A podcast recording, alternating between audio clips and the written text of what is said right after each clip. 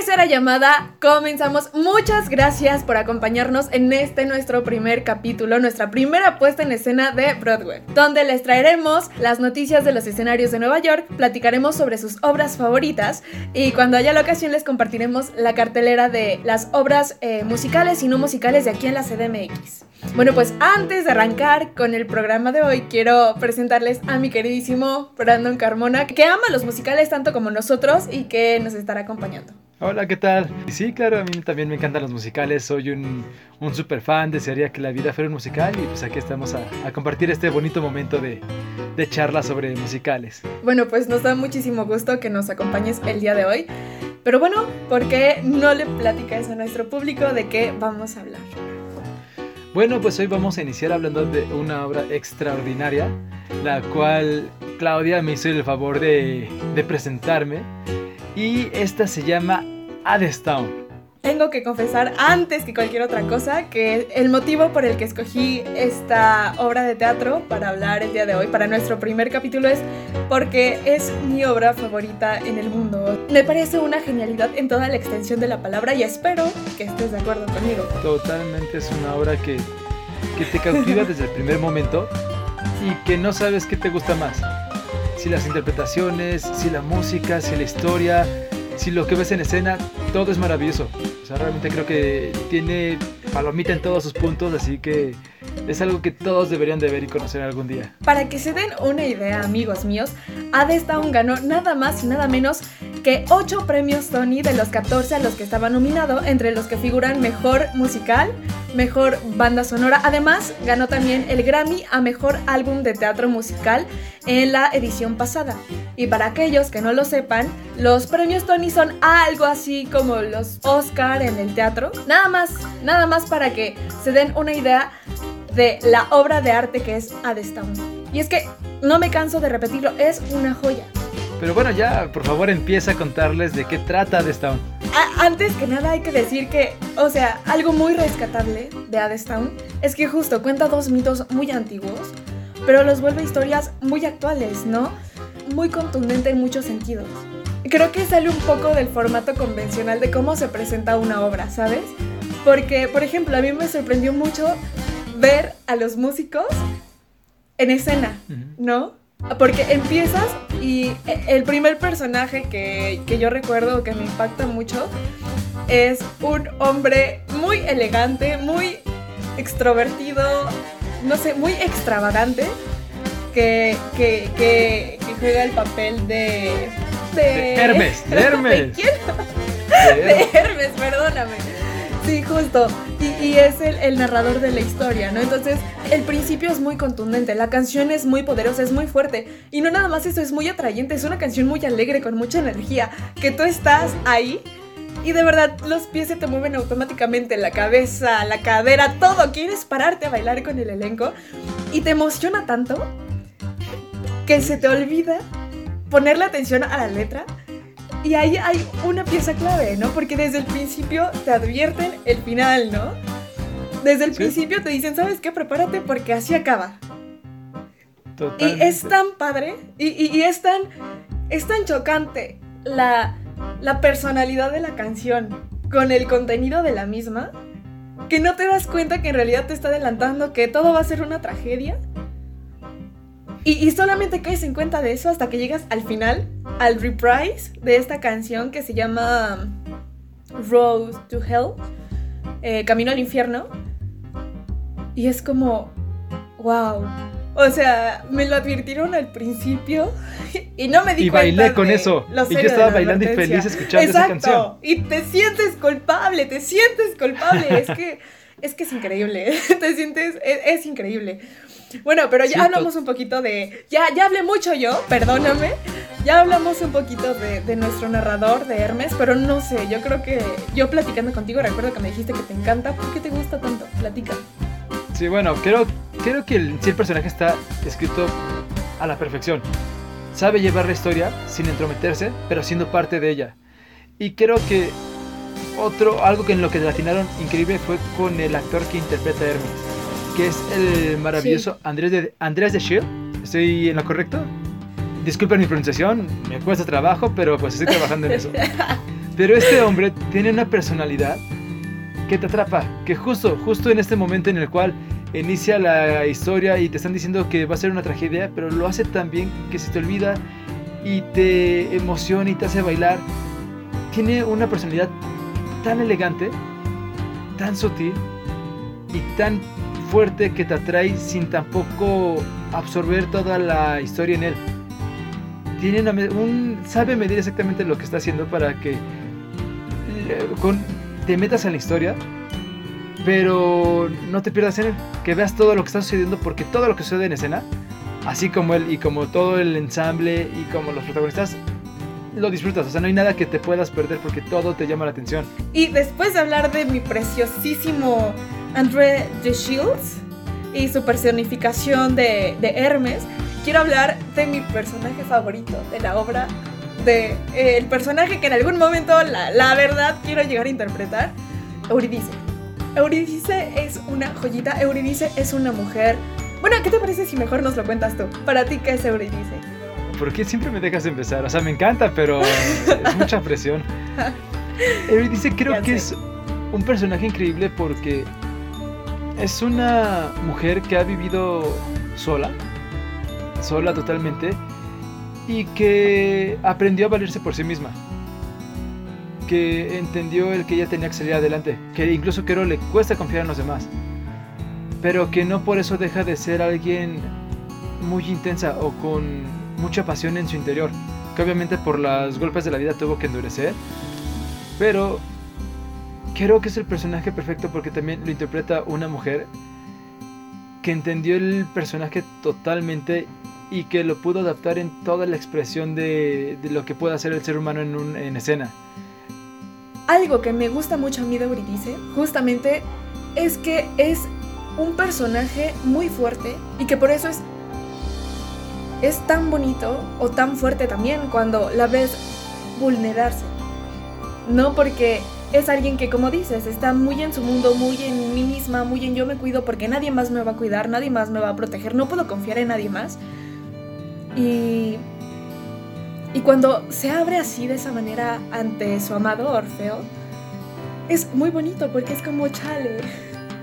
o sea, después de imaginarte todo lo, por lo que ella pasa, es como, wow o sea, es, es, algo que todavía puede más que si fuera un romance como cualquiera, ¿no? Un romance mucho más fácil, un romance de una persona mucho más abierta.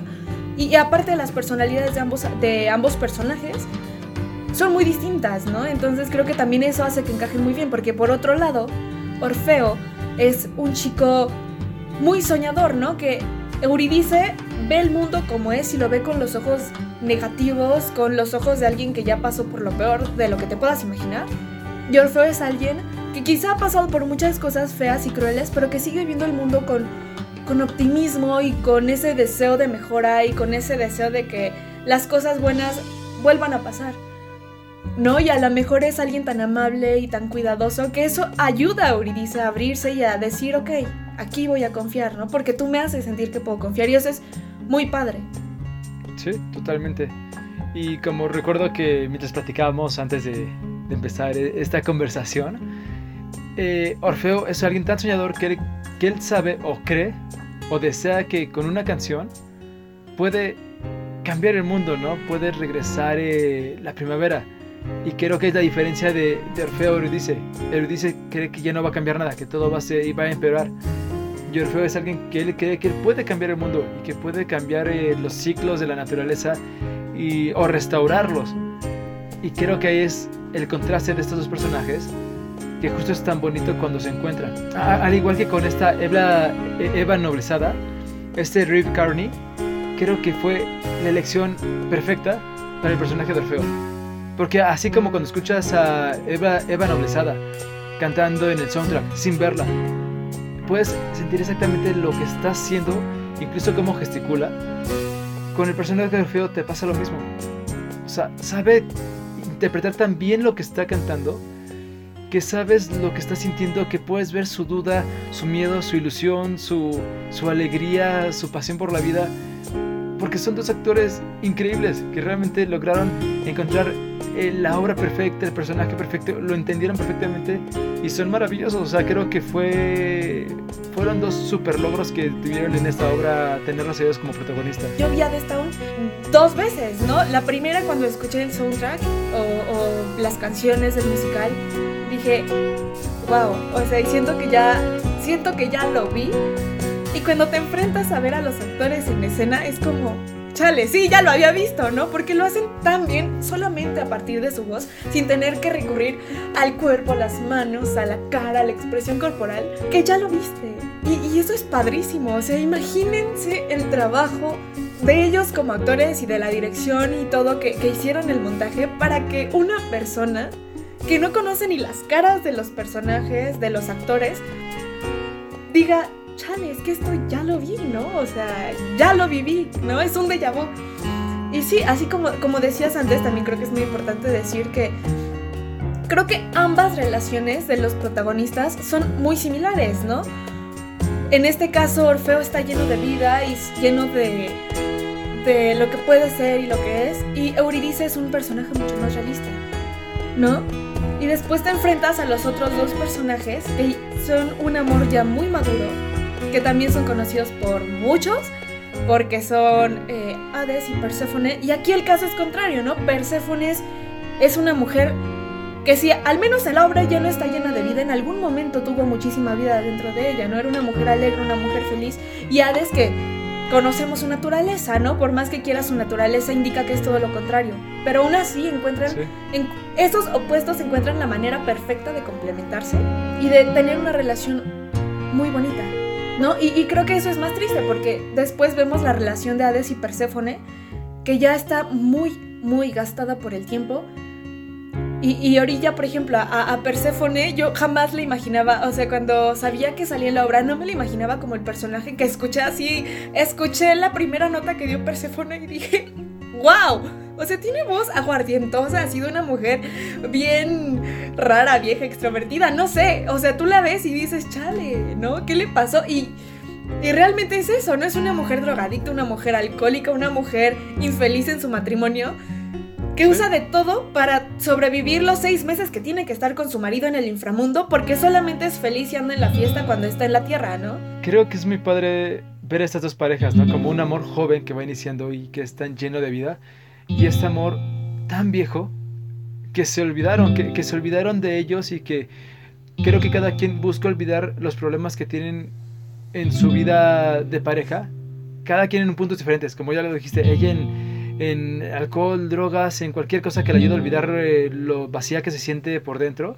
Y Hades creo que él se enfoca en su trabajo, ¿no? Él piensa que haciendo su trabajo y consiguiendo lo que, lo que tiene que hacer, está haciendo que, que el mundo funcione, o que su mundo funcione, o su ciudad, su Hades eh, y, y, es un contraste muy padre entre, entre, entre parejas que creo que muchas parejas pueden pasar por eso, empezar súper padre y terminar olvidándose. Y creo que es lo bello de esta obra, que al final nos enseña que siempre se puede volver a amar, que si una vez amaste, ese amor sigue ahí, pero tienes que traerlo, tienes que, tienes que mantenerlo vivo. Y, digo, también estos dos personajes son, son increíbles porque tienen escenas creo que en algún punto pueden ser desagradables, por así decirlo, porque no te gusta ver a dos personas de esa forma, pero tienen otras escenas hacia el final tan bellas que ya no sabes qué historia estás viendo, si la de Orfeo y Eurídice o la de Hades y Perséfone. Hay una escena que habrán particularmente y a mí también me gusta mucho. Amber Gray y Patrick Page, que son los actores que personifican a Hades y a Perséfone, empiezan a bailar. Y lo hacen de una manera tan bonita y, y es justo a lo que voy, ¿no? Son muy torpes, porque es lo que decías, olvidaron cómo tocarse y es algo que, o sea, duele verlo porque es como, ok, todavía hay amor ahí, ¿no? Ya, ya, ya se había ido al carajo, pero te das cuenta que todavía hay algo ahí. Y es como, ¿y ahora cómo te toco? ¿Y ahora cómo me acerco? ¿Y ahora quién eres tú y quién soy yo? ¿Y cómo vamos a recuperar lo que teníamos? Y eso es algo precioso. Sí, es una escena encantadora. Que justo, o sea, no tiene que ser un baile perfecto. Justo es un baile muy torpe, pero es tan lindo porque es están empezando mal. Es como un bebé gateando. Aquí es lo mismo, es su amor gateando de nuevo por crecer y fortalecerse. Y es muy lindo y es justo, justo cuando Hades se da cuenta de que puede, de que el amor es importante, ¿no? Y creo que incluso como en cierto agradecimiento hacia Orfeo por haberle recordado todo lo que había perdido, que le da la oportunidad, le da la oportunidad de que se vayan. Solamente con la condición de que camina uno delante del otro. Y en ningún momento puedes voltear a ver si, si está atrás de ti. Y creo que aquí viene una parte muy importante, que en todas relaciones es crucial. La confianza. La confianza en tu pareja, en, en, en, tu pareja y en las circunstancias y en la vida.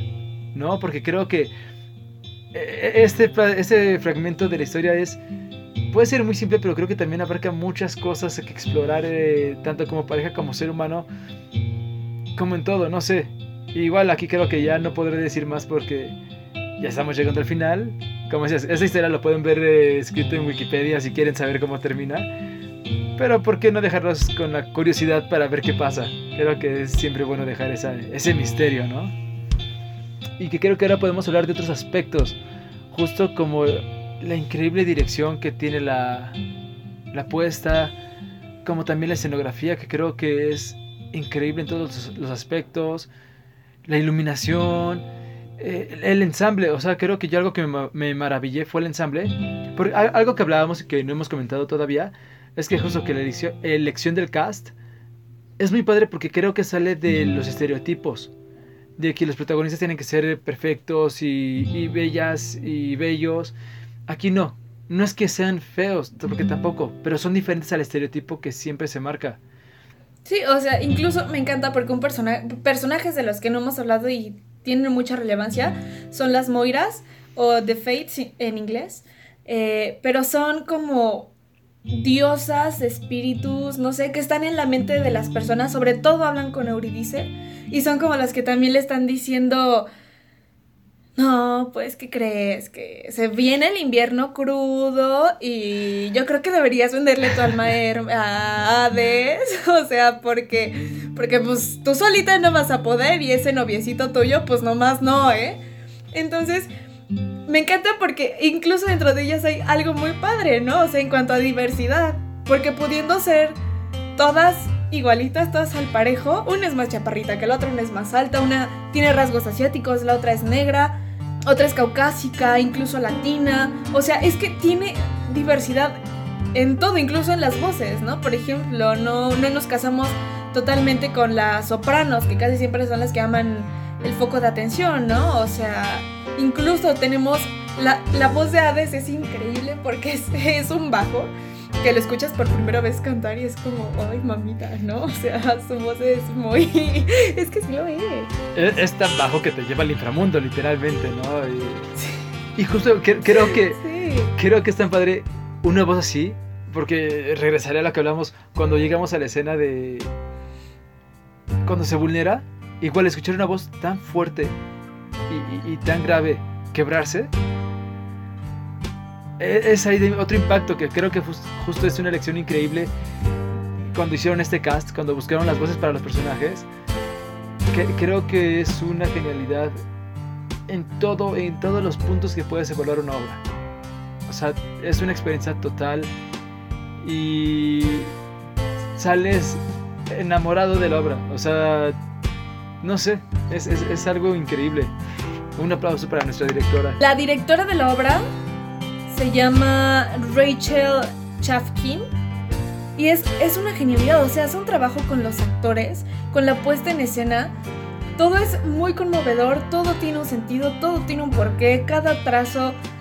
O sea, creo que. Y, y, muy merecido el premio que obtuvo, ¿no? A mejor dirección. Y es muy padre, ¿no? Porque fue la única mujer nominada y fue la que se llevó el premio. Y creo que en este sentido también me gustaría hablar de toda la actualidad que tiene la obra, Eurídice es un personaje muy feminista en ciertos sentidos porque es una mujer fuerte, es una mujer que toma decisiones por sí misma. La cagó, ¿no? Le vendió su alma al diablo, literalmente.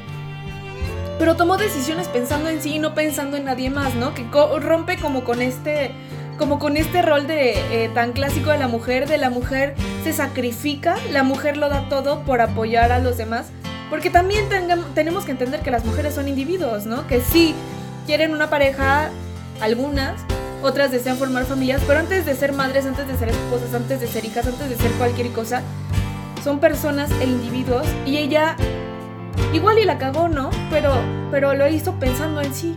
Y eso, eso creo que es muy admirable. Los personajes femeninos tienen algo muy padre y aparte eso es dentro de escena, pero fuera de escena, la compositora de las canciones... Anaís Mitchell. Sí, o sea, hizo un trabajo increíble porque no hay una sola canción que tú digas, ay, saltarla, ¿no? O sea, no hay ninguna canción que estés escuchando el musical y que sea como, ay, no, esta no me gusta, esta quítala. Bueno, sí y no, o sea, yo te lo dije alguna, alguna vez en una canción que se llama eh, Doubts Coming, si lo pronuncié bien, eh, a mí sí me hacía de repente saltarla, porque me incomodaba, pero justo porque en, durante la obra es una canción que incomoda y que creo que se logro, o sea, hizo la música tan bien, la letra tan bien, que cada canción te lleva justo por el camino que te tiene que llevar, como te debe sentir. Porque a mí me incomodaba la canción a veces, sin ni siquiera prestar la atención. Había algo que no me gustaba. Cuando vi la obra y cuando leí, o sea, cuando entendí perfectamente la canción, me entendí por qué pasaba eso. Y ahora me gusta mucho la canción pero sigue siendo una cosa como incómoda, una relación complicada ahí con esa canción. Pero es parte de la genialidad. Sí, parte del tema que ya tocamos del feminismo, hay muchos otros temas de actualidad que se tocan, ¿no? Como e, en, esta cosa del juego de, de las estaciones que vienen del mito, se toca el cambio climático y sus repercusiones reales, ¿no? Algo que también me encanta mucho del musical es la crítica económica tan explícita y tan cabrona, porque al final de cuentas, Hades personifica... O sea, Hades es un explotador laboral cañón, ¿no? Y creo que es algo muy fuerte, porque en una, en una de las partes, cuando esta Perséfone, esta Euridice, perdón, ya le vendió su alma a Hades y está trabajando para él, le dicen, ¿sabes qué? ¿Te acuerdas de tu nombre? No, ¿verdad?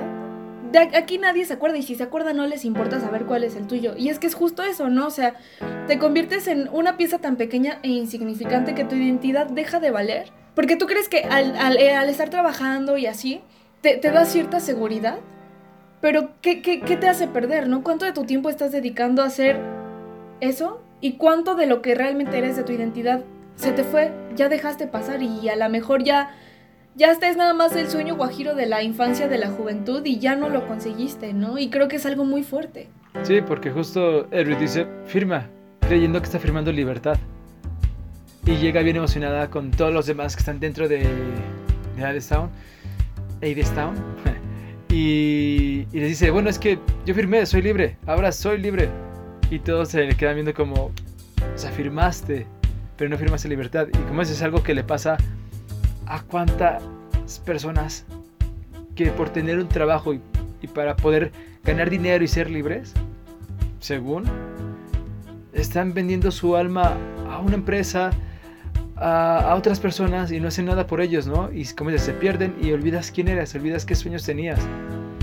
Que es ahí la magia donde llega Orfeo con esta inocencia y que se dedicó a él mismo, que se dedicó a potenciar lo que él puede entregar al mundo.